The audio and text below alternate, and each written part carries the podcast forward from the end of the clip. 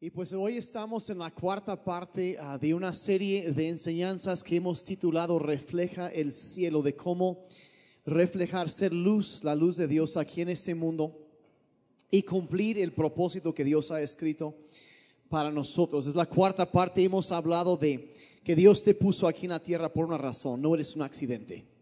Si alguien te dijo que eres un accidente, te engañaron vilmente.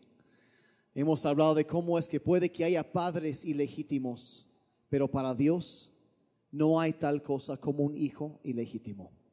Tú naciste por la voluntad de Dios y Dios tiene un deseo, un propósito, un plan para tu vida, que lo conozcas, que encuentres libertad de tu pasado, que descubras ese propósito y que hagas la diferencia. Eso lo hablamos hace tres semanas y hablamos de que fuimos creados, salvos y llamados para servir a Dios. Hemos hablado de que la manera que servimos a Dios es cuando servimos a otras personas. Y, y la semana pasada el pastor Jeremy empezó a hablar de un acrónimo que ahorita vamos a ver el repaso. Yo voy a terminar de hablar de eso. Pero quiero leer, llevarles a 1 Corintios 12, del verso 4 al 6, para repasar. Si traes tu Biblia o el app de la Biblia, como dijeron en el teléfono, en tablet, tu, donde lo encuentres, o también va a estar aquí en las pantallas. Pero dice la palabra de Dios, dice, hay distintas clases de dones espirituales, por el mismo Espíritu es la fuente de todos ellos. Hay distintas formas de servir, pero todos servimos al mismo Señor. Dios trabaja en maneras diferentes, pero es el mismo Dios que hace la obra en todos nosotros. Padre, te damos gracias en este día por tu palabra, por tu presencia entre nosotros y te pedimos que nos hables hoy a través de tu palabra y que tu voluntad para nuestras vidas se revele claramente a cada persona. Señor, ponemos este tiempo en tus manos. Te pedimos, Señor, que tomes a unas palabras simples que yo puedo hablar y que mediante el poder de tu Espíritu Santo que cobren vida y que nos transformen. Te pedimos en el nombre de Jesús. ¿Cuántos creen eso? Amén, ok. Entonces, Ah, como decía el, domingo pasado, yo estaba fuera, estaba en el, Estado de México en un congreso de jóvenes compartiendo, pero el pastor Jeremy habló, empezó a hablar de un acrónimo que se llamaba Forma, ¿se acuerdan? Y empezó a hablar los primeros dos, la primera letra en eso de la F de forma era que es la formación espiritual que Dios te ha dado dones o habilidades espirituales. Te las ha dado y también habló de que hay oportunidades que cuando empiezas a entender que Dios te ha formado de cierta manera y te ha dado oportunidades, que donde tu corazón desea servir, eso es parte del propósito de Dios y te, te va guiando hacia donde debes estar en, en, la vida. Y también ahorita voy a terminar con esto, vamos a hablar de la R que habla de, de los recursos que Dios nos ha dado, que nos habla de las habilidades, lo que Él ha puesto en nuestras manos. La M que habla de mi personalidad Dios te ha dado una personalidad específica y eso tiene que ver con cómo, cómo vas a usar los dones que Dios te ha dado. Y ahorita vamos a hablar de eso. Y también la, eh, A es de antecedentes. Tu pasado sirve para algo. Sirve para algo.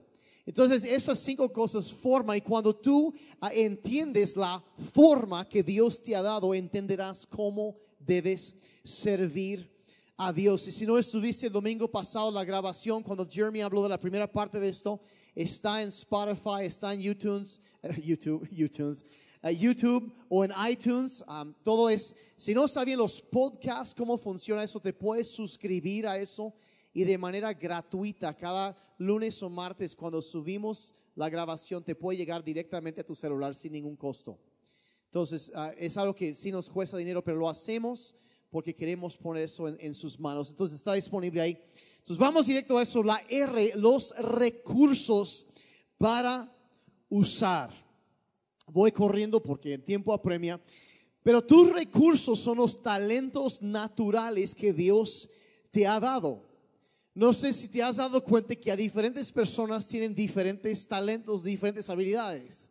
Algunos tienen mucha habilidad para hablar, otras personas son atletas natos, pues nacieron con una coordinación mejor que normal en su cuerpo físico. Y luego hay quienes de plano, eso de la coordinación física de plano ni entró en el radar, ¿sí me explico? Y hay, de todo tipo de formaciones. Otros eh, son dotados para la matemática, otros no tanto. Otros son ah, músicos. Eh, Dios les dio una habilidad para tocar de una forma increíble y hay otros que nada más tocan el timbre. Sea, hay, hay niveles de todo y hay habilidades que unos tienen, otros no. Hay gente que hasta habilidad en las cosas, en la mecánica, en muchas áreas, Dios da diferentes habilidades. Y en la Biblia encontramos que cuando Dios quería hacer algo, Él preparaba personas para hacer ese trabajo. Y uno de los casos muy específicos es, es cuando Dios iba, quería que construyeran el tabernáculo en el Antiguo Testamento, que era como una carpa de, de donde era móvil, que lo usaban como un templo, donde llegaban ahí para alabar y adorar a Dios. Era una cosa muy específica que Dios quería construir y, y Él dotó a ciertas personas de habilidades muy específicas para poderlo construir. Éxodo 31, versos 1 al 6, dice, luego el Señor le habló a Moisés, mira, he escogido específicamente a Bezalel, el hijo de Uri, y nieto de Ur, de la tribu de Judá.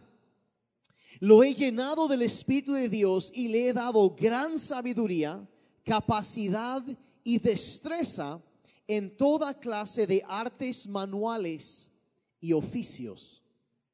Entonces Dios dotó a esta persona de habilidades muy específicas. Dice, es un maestro artesano, experto en trabajar el oro, la plata y el bronce. Es hábil en grabar, en incrustar piedras preciosas y en tallar madera. Es un maestro en todo trabajo artístico. Entonces, está diciendo que Dios había dotado a este hombre de habilidades artísticas muy específicas para hacer escultura, para hacer muchas diferentes cosas. Dios le había dado eh, eh, habilidad muy específica para eso. Verso 6 dice, también he designado personalmente a Oleab, el hijo de Isamac, de la tribu de Dan, para que sea su ayudante. Entonces había personas que Dios había llamado para ser un maestro artesano y luego otras personas que Dios había capacitado para apoyarlos a estos, ayudar en la cuestión de la logística. O sea, había habilidades de todo. Dice, además, he dotado de habilidades especiales a todos los expertos artesanos para que puedan hacer lo que te he mandado construir.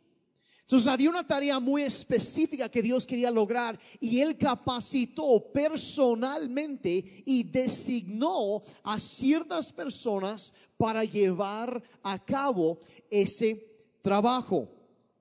Y debes saber que Dios sigue dando esas habilidades y también muchas más a las personas para poder servir a Dios y cumplir su obra en este mundo. Hay muchas diferentes habilidades para que la gente puede servir a Dios. Ahora, cuando hablo de recursos, hablo de lo que Dios ha puesto en nuestras manos, las habilidades, los talentos que tenemos. Y quiero mencionar muy rápidamente cuatro verdades acerca de esos recursos, de esas habilidades. Lo primero es que todos nuestros recursos provienen de Dios. O sea, todo, toda habilidad, todo lo que tú tengas en la vida, todo proviene de Dios. Dios te lo ha dado. Y, la verdad, hasta las, los talentos que algunos usan para pecar, hasta eso son habilidades que Dios les dio, pero los están usando mal. Cualquier capacidad que tenemos es una capacidad dada por Dios. Romanos 12, verso 6 dice, Dios en su gracia nos ha dado dones diferentes para hacer bien determinadas cosas.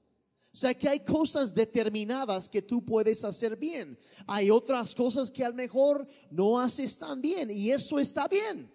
Porque Dios te, te da capacidad para hacer algunas cosas. Y algunos que dicen, ay, es que yo no tengo habilidades, yo no tengo con qué servir. Pero la verdad es que sí tienes muchas habilidades, recursos, eh, docenas y hasta los científicos nos dicen hasta cientos de habilidades, muchas veces no descubiertas.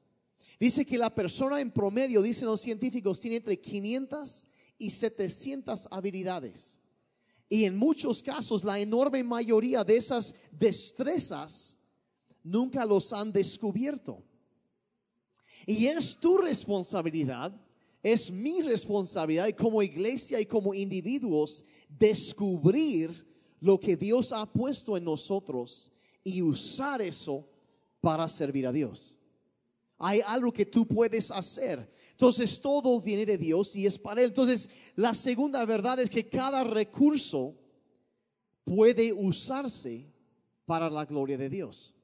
Cada habilidad que tú tienes, de lo que tú puedes hacer, lo puedes usar para servir a otros y traer gloria al nombre de Dios. 1 de Corintios 10, verso 31 dice, porque lo importante es glorificar a Dios en todo, ya sea al comer, al beber o al hacer otra cosa. Y la Biblia está llena de historias de hombres y mujeres que usaron sus habilidades, lo que ellos sabían hacer, lo usaron para servir a Dios. Les voy a leer una lista de habilidades que la Biblia menciona que ciertas personas tenían.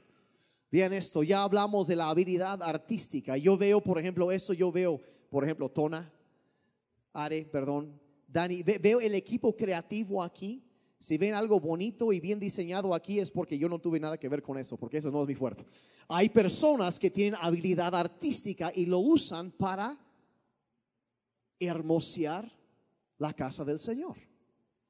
Y ellos sirven a Dios. Entonces la habilidad artística, la habilidad, la Biblia menciona también la habilidad arquitectónica, la administrativa, la bancaria, el hacer caramelos y el cocinar. Hay personas que al cocinar, ¿a poco no?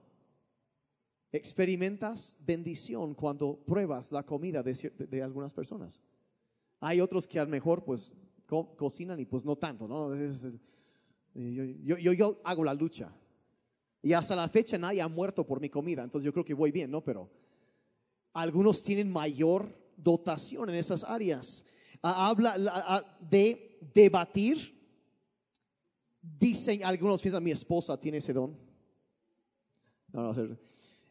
diseñar, embalsamar, bordar, cincelar, cultivar, pescar, dirigir, manejar, construir, hacer música, fabricar armas, coser, pintar, plantar, filosofar, inventar, hacer carpintería, navegar, vender, ser soldado, marino, enseñar, escribir literatura y hasta hacer poesía. Cosas que la Biblia menciona que tuvieron capacidad para esas cosas. Primero de Corintios 12, 27 dice, pues bien, ustedes son el cuerpo de Cristo y cada uno de ustedes es un miembro con su función particular. En otras palabras, Dios tiene un lugar en su iglesia en donde tus habilidades, donde tus capacidades pueden brillar y donde tú puedes hacer la diferencia. Tienes un llamado de Dios. Y Dios te capacitó para hacer eso y queda en ti encontrar ese lugar. Voy a dar un ejemplo muy específico, otro que no mencioné ahorita, pero que la Biblia habla que hay algunas personas que tienen, por ejemplo, la capacidad de ganar mucho dinero. Deuteronomio 8, 18 dice así, dice, más bien recuerda al Señor tu Dios, porque Él es quien te da el poder para obtener riqueza. Se está hablando de que hay personas que tienen un don, una habilidad, que son buenos para levantar negocios, para hacer ventas y, tratos de, negocios y hacer ganancia. Eh, son buenos para eso y, y lo que uno tiene que entender es que si Dios me da un don, yo debo poner ese don al servicio de Dios para servirlo a Él. Entonces, ¿cómo puede uno usar si ese cada recurso, cada don se ha dado para la gloria de Dios? ¿Cómo puedo usar eso? Bueno, si tienes esa habilidad, debes usarla para la gloria de Dios. ¿Cómo? Bueno, primero descubre el don que tienes y desarrollalo. Descubre y desarrollalo y entrégasela a Dios, esa habilidad, y luego dale el crédito a Él. No es de que tú te lo ganaste, no, Dios te ayudó. Dios te ayudó. Y segundo, usa tu negocio para, para servir a otros y para compartir tu fe.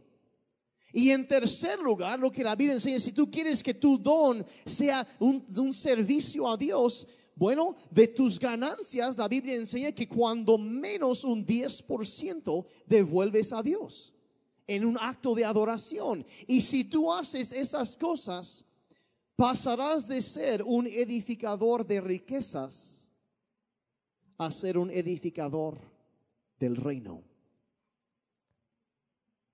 Y así es como usas ese don para servir a Dios.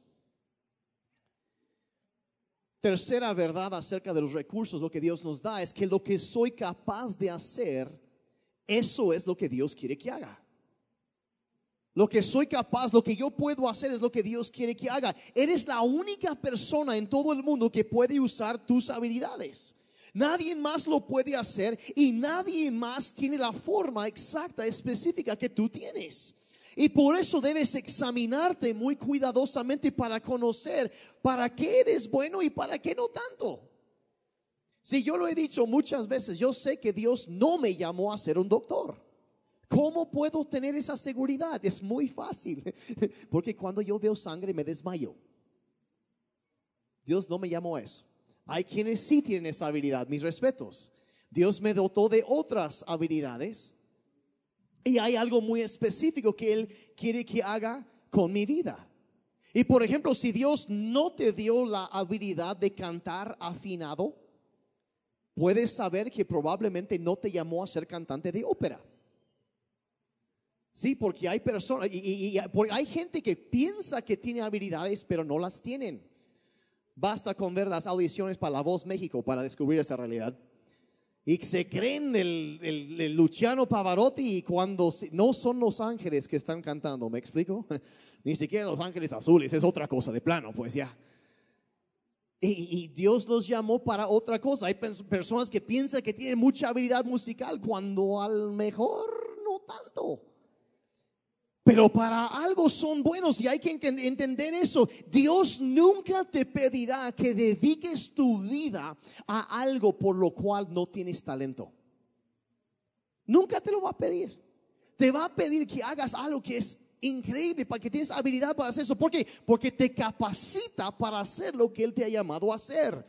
Y las habilidades que sí tienes son una señal muy clara de lo que Dios quiere que hagas con tu vida.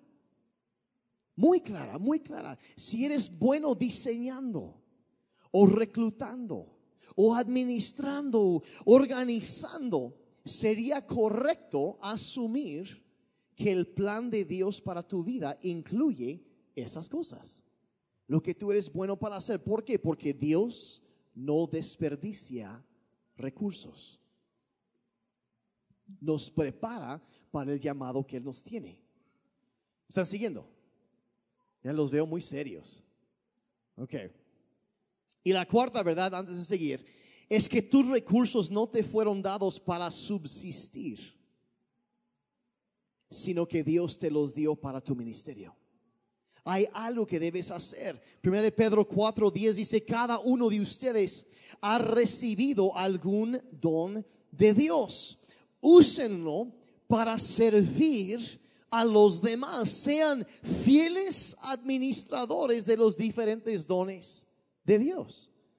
Jesús una vez contó la historia de tres hombres que uno de ellos le había entregado una cantidad de dinero y, y otro una cantidad menor y otro todavía menor, dice cada uno según sus capacidades y dice que los que tenían ellos se pusieron a trabajar con ese dinero que tenían y lo hicieron duplicar, hicieron crecer Imagínate 100% de devolución en tu, o sea, te, te crece un 100% tu inversión. Está bien. Pero uno de ellos no hizo nada con lo que él tenía. Y cuando llega el, el dueño del dinero para hacer cuentas con ellos, dice que se acercó y, dice, ¿qué hiciste? pues no, pues no hice nada y nomás lo guardé. Aquí está lo que tienes. Lo que me diste, aquí está. Y él, dice que Dios le, dijo, dice, siervo malvado e inútil. Ahora, yo no quisiera llegar al cielo y que Dios diga, qué inútil. O sea, ¿a alguien le gustaría eso? Lo que está diciendo es que debes desarrollar, debes identificar lo que tienes y poner eso a trabajar, hacerlo crecer. Si tienes talento para algo, desarrolla todavía más esa habilidad. Si sabes tocar un instrumento, ensaya, desarrollate, sigue creciendo. Si es en diseño, sigue aprendiendo, actualízate. Si es como un contador, sigue creciendo y desarrollando las habilidades que Dios te ha dado. Desarrolla eso, desarrolla. Entonces cualquier cosa que hagas bien, debes ponerlo al servicio de la iglesia. Que yo puedo servir a Dios con mis habilidades cuando sirvo en la iglesia. Entonces, estos recursos, habilidades. La M en forma habla de mi personalidad primeras habilidades, todo eso, pero de ahí el temperamento, la personalidad y la personalidad cuenta. Ahora es obvio que a Dios le gusta la variedad. Si no me creen, nomás miren alrededor. ¿A poco no?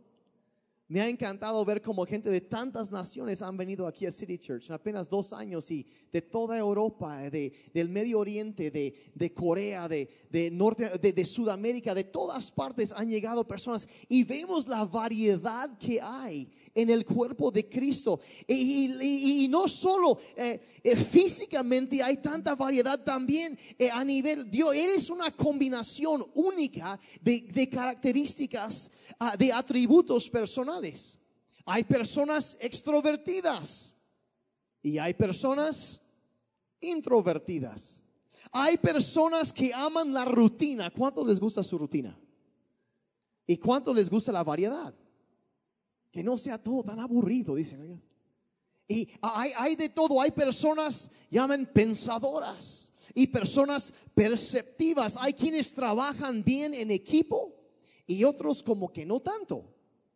Y, la verdad hay que entender que cierta clase de personalidad no es inferior o, mala de, de, temperamento, simplemente que Dios nos ha creado, te ha creado para un trabajo específico, una, una función distinta. Vean lo que dice, lo leímos al principio, pero 1 Corintios 12, verso 6. Dice, Dios trabaja de maneras diferentes, pero es el mismo Dios quien hace la obra en todos nosotros.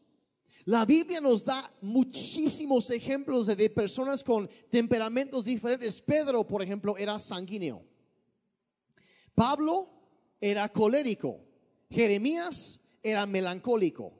Y cuando ves la verdad, por ejemplo, ves los diferentes tipos de personalidad en los discípulos, te das cuenta por qué de repente se agarraban del chongo.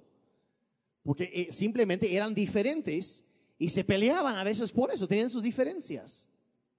Y a veces sucede eso y, hay que entender que no hay temperamentos correctos o incorrectos para el ministerio. No lo hay. Eh, hay, hay. O algo, hay, no, es que Dios no puede usar a esta persona porque pues no. O sea, no funciona así. Eh, la verdad, eh, honestamente, necesitamos una variedad de temperamentos, necesitamos todo eso para tener balance y un poco de sabor también en la iglesia. ¿A poco no es cierto? Necesitamos balancearnos. Yo, yo, yo, por ejemplo, yo soy ligeramente extrovertido. No sé si algunos lo han notado. Sí, muy leve, muy, muy leve. Y mi esposa es más tranquila y un poco más introvertida. Y, y, es, la verdad es que entre los dos, imagínense si los dos estuviéramos, no, sería una locura nos balanceamos.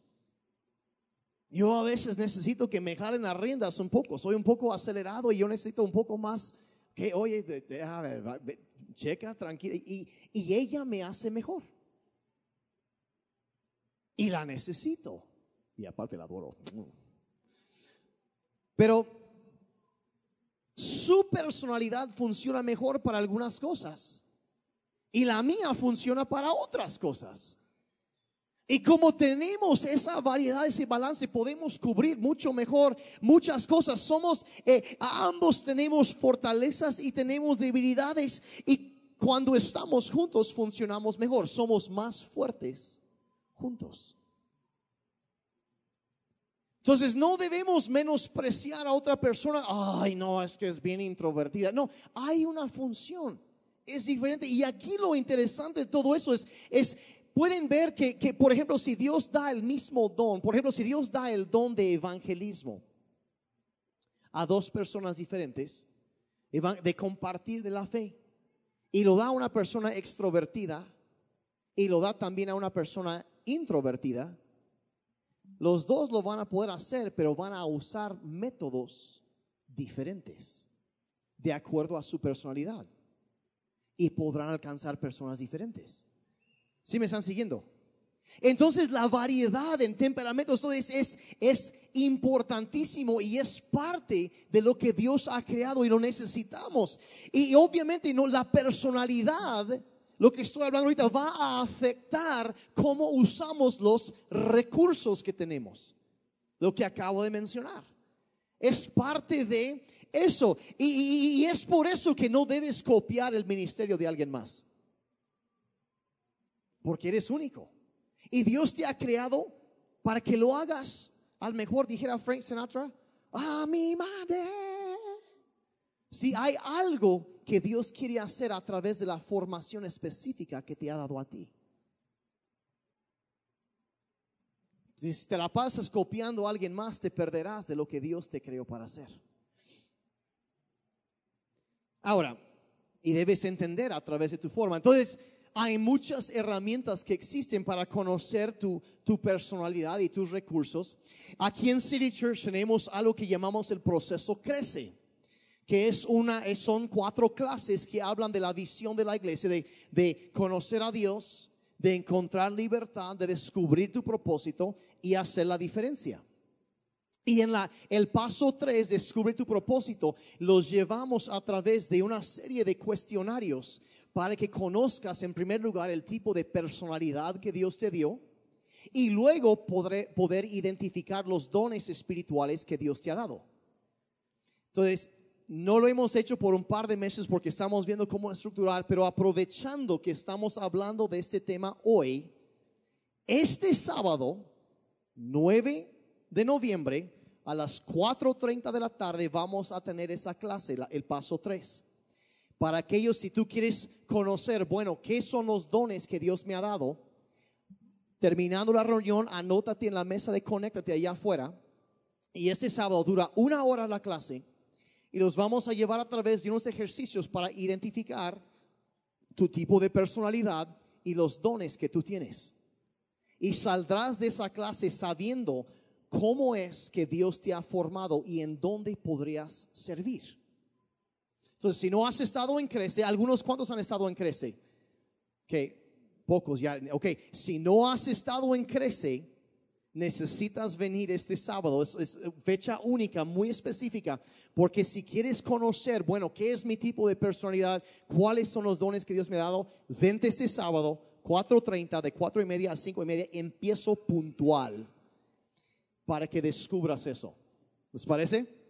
Entonces ahorita está, eso. Este sábado nada más, ya después, empezando en enero, vamos a cambiar el formato de eso, pero, pero si alguien quiere saber cómo puedo yo, de qué debo hacer, vente este sábado. Si vente este sábado.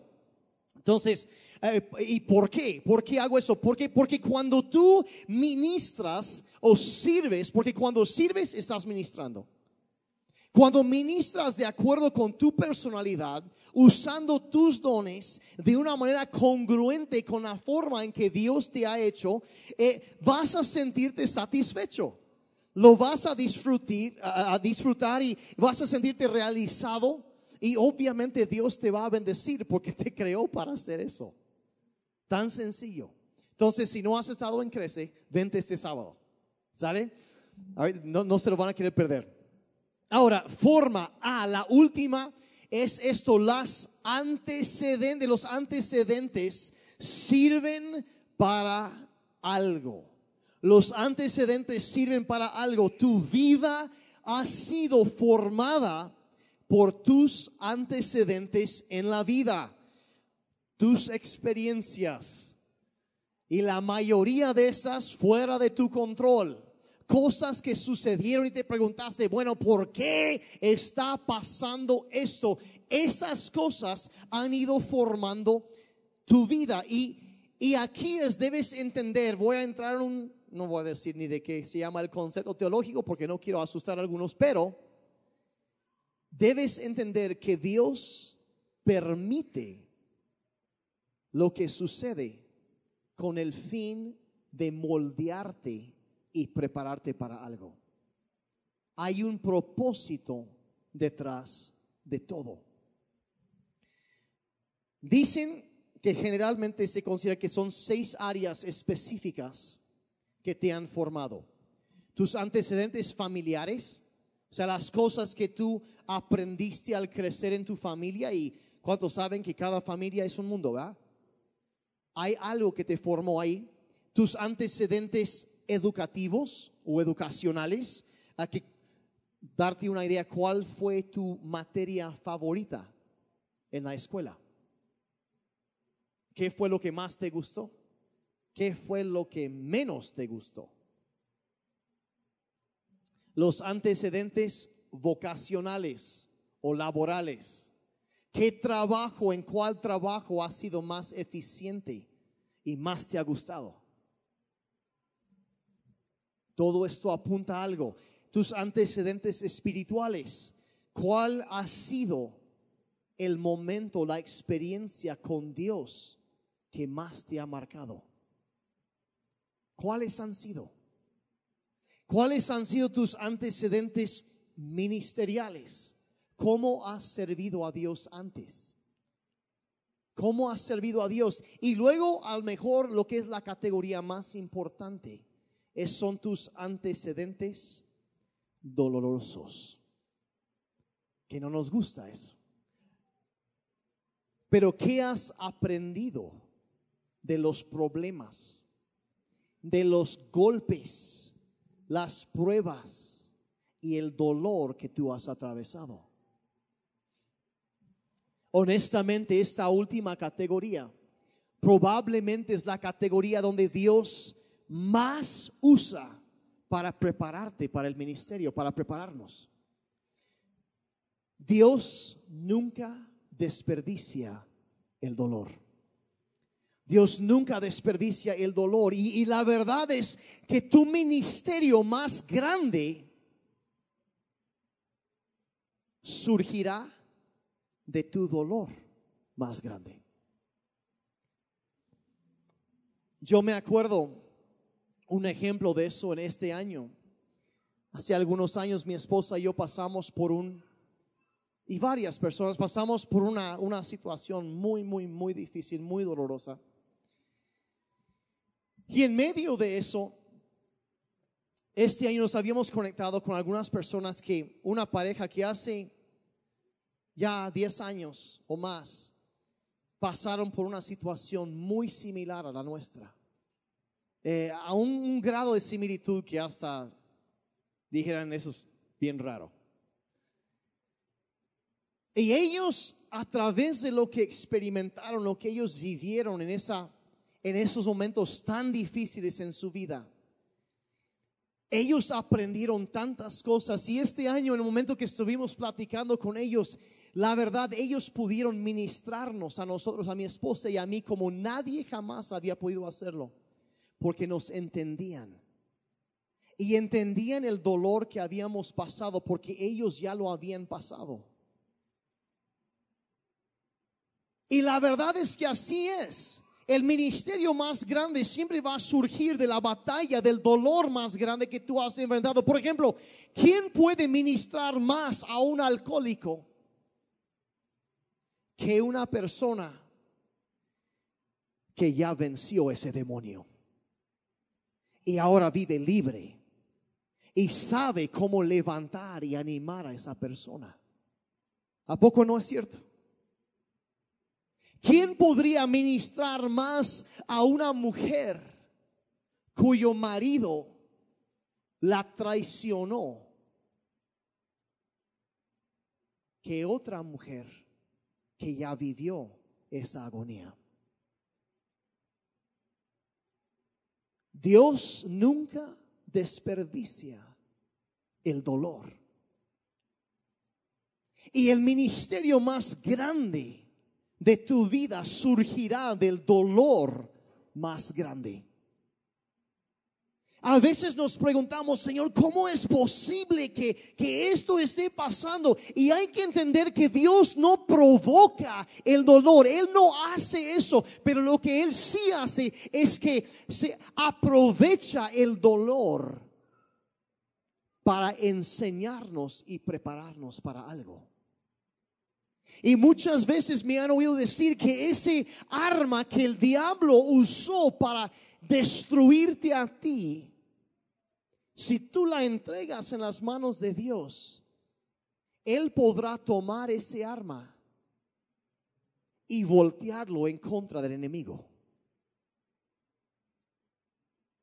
Cuando entiendes que Dios nunca desperdicia el dolor y lo usa para formarnos, Dios intencionalmente permite que atravieses experiencias dolorosas a fin de capacitarte para servir y ministrar a otros.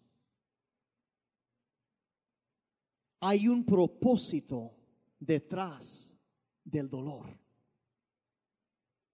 Hay algo que tú has vivido, que ahora tú puedes, que Dios te ha sacado de eso, que ahora tú puedes acercarte a alguien más que está batallando con eso y ministrarles levantarles, servirles a ellos. La Biblia dice en 2 Corintios 1, verso 4, Él nos consuela en todas nuestras dificultades para que nosotros podamos consolar a otros.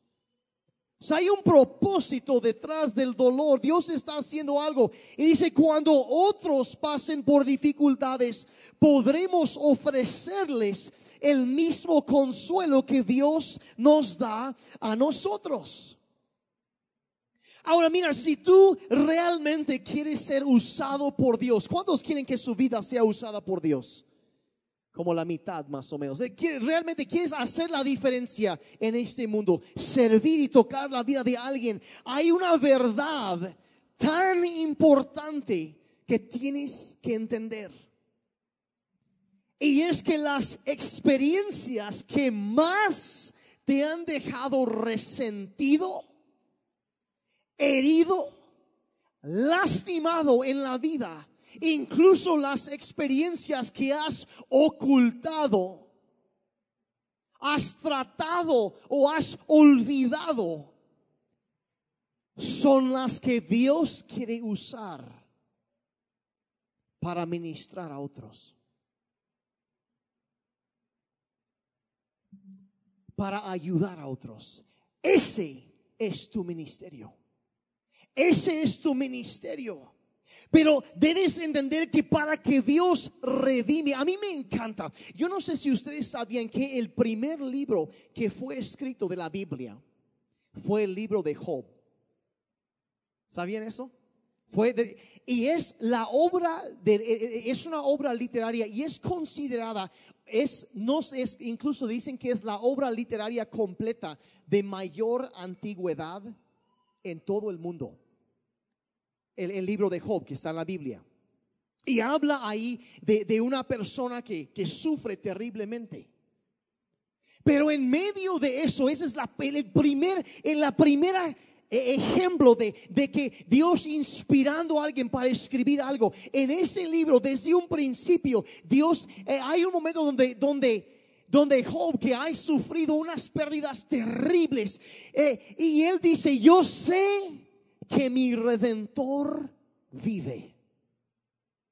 O sea, las primeras veces que Dios se revela a la humanidad a través de palabra escrita, inspirada por su Espíritu Santo, se revela como el redentor. Alguien que toma algo y lo redime y lo convierte en algo bueno.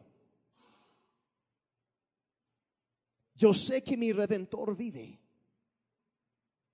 Entonces hay que entender que Dios no es falto de poder para tomar una situación dolorosa y en un momento voltear eso en contra del enemigo y usarlo para traer bendición y paz a la vida de otras personas. Él redime esas situaciones.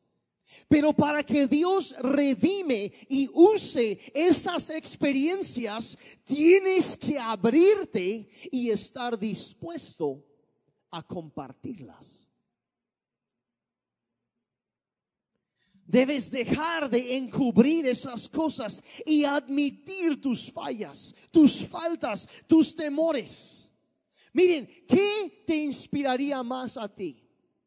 Una persona engreída que se la pasa hablando de cómo ellos lograron tener éxito o una persona que es honesta y abierta en cuanto a sus errores, sus fracasos, las cosas que ha vivido, pero que te puede hablar de cómo la gracia de Dios los levantó de ahí y los sacó adelante.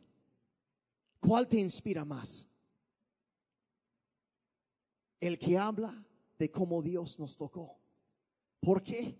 Porque ves a esa persona y dices, si Dios pudo con ellos, también podrá conmigo.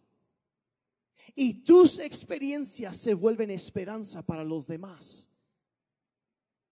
Esa gente dice, oye, si ellos pudieron salir, yo también puedo. Dios puede hacer lo mismo. Pablo entendía esta verdad. Los teólogos están casi universalmente de acuerdo en cuanto a eso, que él batalló mucho con la depresión. Y era muy abierto en cuanto a sus luchas con la depresión. Segunda de Corintios 1, versos 8 al 10 dice, hermanos, no queremos que desconozcan las aflicciones que sufrimos en la provincia de Asia. Estábamos tan agobiados bajo tanta presión que hasta perdimos la esperanza de salir con vida. Nos sentíamos como sentenciados a muerte. ¿Alguien aquí ha sentido así en algún momento? Así se sentía él, dice, pero eso sucedió para que no confiáramos en nosotros mismos, sino en Dios, que resucita a los muertos. Dice, Él nos libró y nos librará de tal peligro de muerte. Y en Él tenemos puesta nuestra esperanza y Él seguirá librándonos.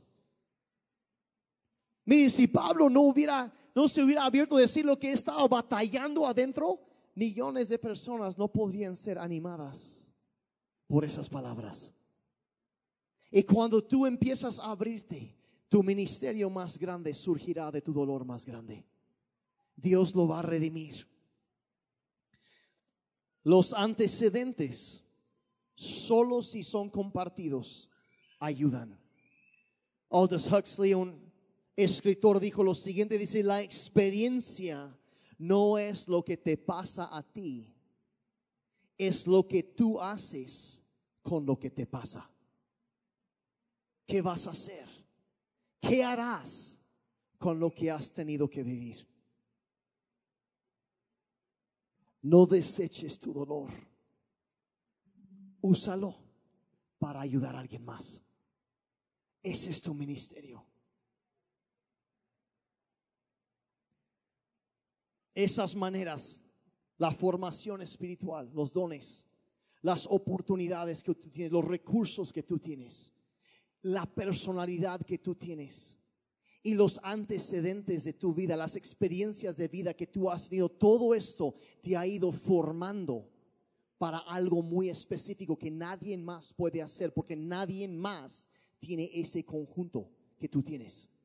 Hay algo que solo tú puedes hacer. Y cuando eh, empiezas a entender eso, captas la soberanía de Dios y, y, la forma que Él te ha preparado para servirle y usar tu forma. Es la mejor manera de hacer ministerio. Serás más efectivo cuando usas tus dones espirituales y tus habilidades en el área que tu corazón anhela y de la manera que mejor expresa tus habilidades y tu personalidad. A eso te ha llamado Dios. Entonces yo les lanzo una pregunta. De lo que Dios te ha dado, ¿cómo puedes tú servir a Dios? ¿Qué vas a hacer con lo que Él te ha dado? Padre, en esta tarde te damos gracias por todo lo que tú has hecho en nuestras vidas. Señor, te damos gracias por la lo que has las habilidades, los dones que tú has dotado a cada persona. Padre, gracias también por las oportunidades que tú presentas a cada quien, que debemos aprovecharlas. Pero para aprovecharlas necesitamos, Señor, conocer los recursos, las habilidades que tú nos has dado. Y Señor, te pedimos que nos ayudes a identificar y no solo identificar, sino desarrollar lo que tú nos has dado. Y Señor, ponerlo a tu servicio. Padre, gracias por la personalidad que tú has puesto en cada persona. Gracias por cada persona extrovertida, por cada persona introvertida. Padre, gracias por el llamado que tú tienes para sus vidas. Y sí sabemos, Padre, que a veces somos propensos a, a, cometer errores en cuanto a nuestra, nuestro temperamento, pero Señor, te pedimos que nos ayudes a servirte de la forma que tú nos has llamado para hacerlo. Y Señor, sobre todo, te damos gracias por los antecedentes en nuestras vidas. Padre, que al mejor en el momento no entendemos qué estaba pasando. Y a veces hasta cuestionamos lo que estaba sucediendo, pero ahora entendemos que Señor, aunque tú no hayas causado ese sufrimiento, tú eres un Dios que nunca desperdicia el dolor. Y Padre, del, del dolor más grande en nuestras vidas, surgirá el ministerio más grande. Y así, Señor, te damos gracias aún por las cosas malas que nos han pasado, porque nos han enseñado que, que tu gracia nos ha sostenido. Y Señor, ese arma que el enemigo quería usar para acabar con nosotros tú ahora lo vas a usar para salvar a otros y ayudar a otros.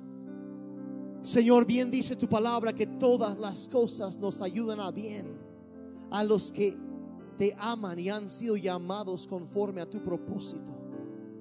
Y Padre, nosotros te amamos y sabemos que tú nos has llamado para tu propósito.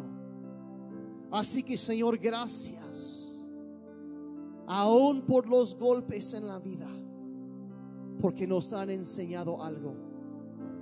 Y Señor, te pedimos que nos ayudes a tomar esas experiencias y usarlas para servir y ayudar a otros. Y así cumplir el ministerio que nos has dado a cada uno. Ayúdanos, Señor, te pedimos. En el nombre de Jesús. Quizá ahí con los ojos cerrados, quizá tú estás aquí y es primera vez o de tus primeras veces en un grupo cristiano y, y este concepto de servir a Dios, quizá es algo que no ha sido tu forma de pensar, que has vivido toda la vida, a lo mejor sirviéndote a ti mismo, lo que tú querías para ti mismo y no has pensado en que Dios te puso aquí en la tierra por una razón. Te ha revelado en contra del diseño, el deseo de Dios para tu vida. La Biblia dice que todos hemos pecado y nos hemos alejado de Dios. Pero aún ahí, cuando estamos alejados, Dios tanto te amó que envió a su Hijo a venir a pagar el precio que tú y yo teníamos con Dios para comprar tu vida, para que vivieras el propósito que Él tenía cuando te envió a este mundo. Y si tú nunca has tomado el paso de invitar a Cristo a venir a tu vida, a pedirle perdón por tus pecados y entregar tu vida a Él para servirlo a Él, necesitas hacerlo. Todo lo demás no es vivir, simplemente es existir. Pero vivir para Dios, para eso naciste. Y si estás aquí y sabes que yo quiero entregar, yo quiero eso, yo quiero conocer mi propósito. el primer paso es, es iniciar, es responder a la gracia de Dios que te está llamando y, acercarte a Dios. Si nunca lo has hecho y con los ojos cerrados, dices, ¿sabes qué? Daniel, yo, yo necesito eso, yo necesito acercarme a Dios. No hago esto para exhibir a nadie, pero si eso eres tú, si pudieras levantar tu mano ahí en tu lugar, porque yo quiero orar por ti en esta mañana. Muchas gracias. Gracias, gracias. Muchas gracias, gracias por la sinceridad, gracias. Pueden bajar. Si hay alguien más, yo quiero orar por ti, yo quiero que inicies ese caminar con Dios. Que tengas el perdón de tus pecados, el perdón del pasado, un propósito en el presente y que la vida eterna sea tuya. Si eso es lo que tú quieres, ahí en tu lugar, dile en voz alta, dile Padre Celestial, toma mi vida. Soy un pecador y necesito un Salvador. Perdona mis pecados. Jesús, sálvame. Creo que tú eres suficiente. Moriste por mí para que yo pudiera vivir para ti. Lléname con tu espíritu. Mi vida te pertenece. Vivo para servirte. Gracias por vida nueva. Puedes tener la mía. En el nombre de Jesús. El pueblo de Dios dijo amén. Amén. Un aplauso a Dios por vida nueva. Un aplauso a Dios. Él es bueno.